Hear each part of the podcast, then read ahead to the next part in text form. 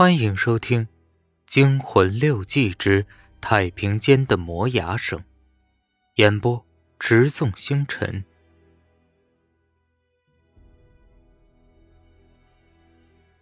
我强迫着自己接受这个事实：没有路，也必须走着。在黑暗中，我们无法辨别前方的任何状况，因此，我和小文每走一步。都等于是在赌博，拿自己的生命在赌博。我不敢肯定这场赌局最后的赢家会是我们，因为我们根本就不知道自己在和谁赌，甚至对方的任何情报我们都不知道。凭着对大楼格局的推断，前面的尽头应该还有个楼梯口和电梯。我又抱着一丝希望，掏出手电筒打开，但是手电并没有亮。千不该万不该，偏偏这个时候没电了。我只好带着小文继续在漆黑的过道里摸索着。电梯口的墙壁上，按钮灯发出的阴森的红光已经映入眼帘。我和小文一阵惊喜，但我也很清楚。有点高兴的太早。这座电梯正在一楼，我按了墙壁上的向上按钮，电梯开始运行并升了上来。就在我认为已经安全的时候，突然一声凄惨犹如鬼叫一般的惨叫声从我们来时的过道上传了过来。我冷不丁的一激灵，浑身一颤。惊恐万分地望着过道，我祈求电梯快点升上来，带我们下去。一道阴幽幽的寒光随着惨叫声射了过来，把整个过道映了个通亮。一个白色团状物体顺着寒光滚了过来，在我们十几米远的地方突然停了下来。不知从哪儿袭过来的冷气吹在我身上，汗毛全都竖了起来。我有点不知所措，六神无主。这时，一声厉叫传来，叫声中白色物体像一只蚌壳一样展开了。我终于看清楚，是个人，不对，应该叫鬼，叫幽灵。我六神无主的望着眼前的鬼，他的两只眼珠子突出，并布满了血丝。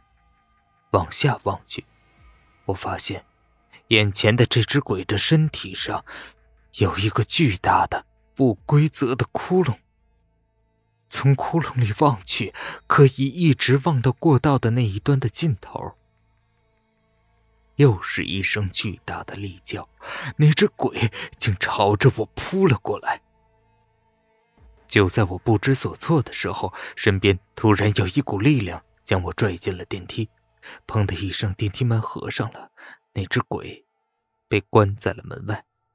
我松了口气，对小文说道：“谢谢。”原来刚才电梯升上来了，小文也不知道从哪儿冒出来的勇气和力量，竟把我给拽进了电梯。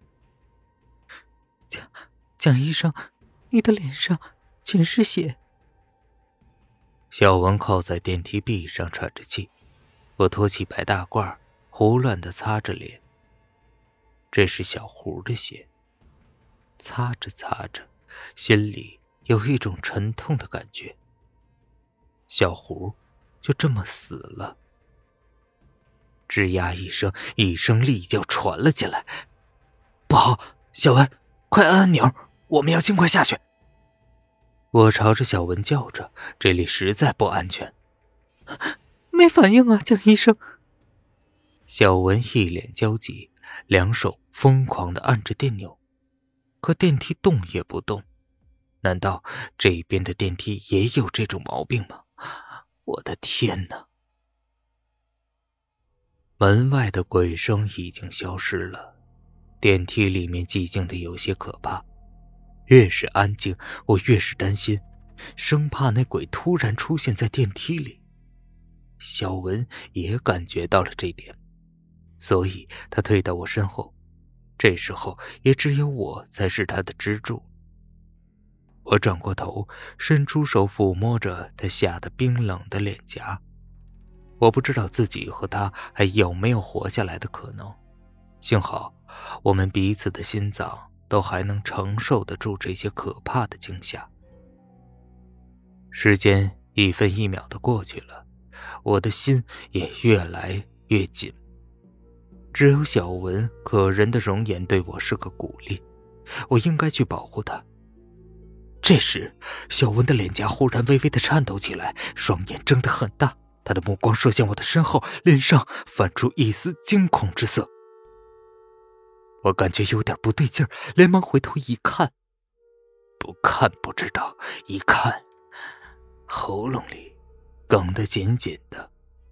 心脏似乎快要经受不住负荷一般的压抑，因为就在我回头的时候，我看见电梯的门正在缓缓的打开，电梯外漆黑的通道。马上被电梯里的灯光映了个通亮，外面却什么也没有。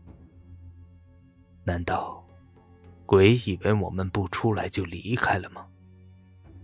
我企图放下心去关上电梯的门，但这个设想立刻就被一股神秘的力量给摧毁的一干二净。